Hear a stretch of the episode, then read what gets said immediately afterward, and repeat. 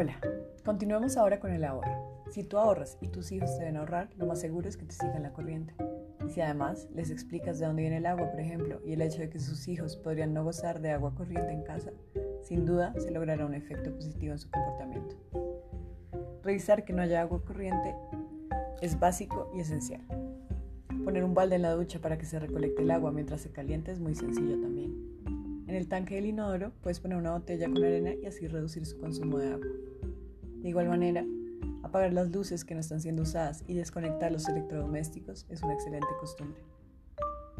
Si vas a construir una casa con tus hijos, recuerda crear un baño seco y construir con materiales sostenibles como barro, piedra y adobe, que es una masa de barro y paja.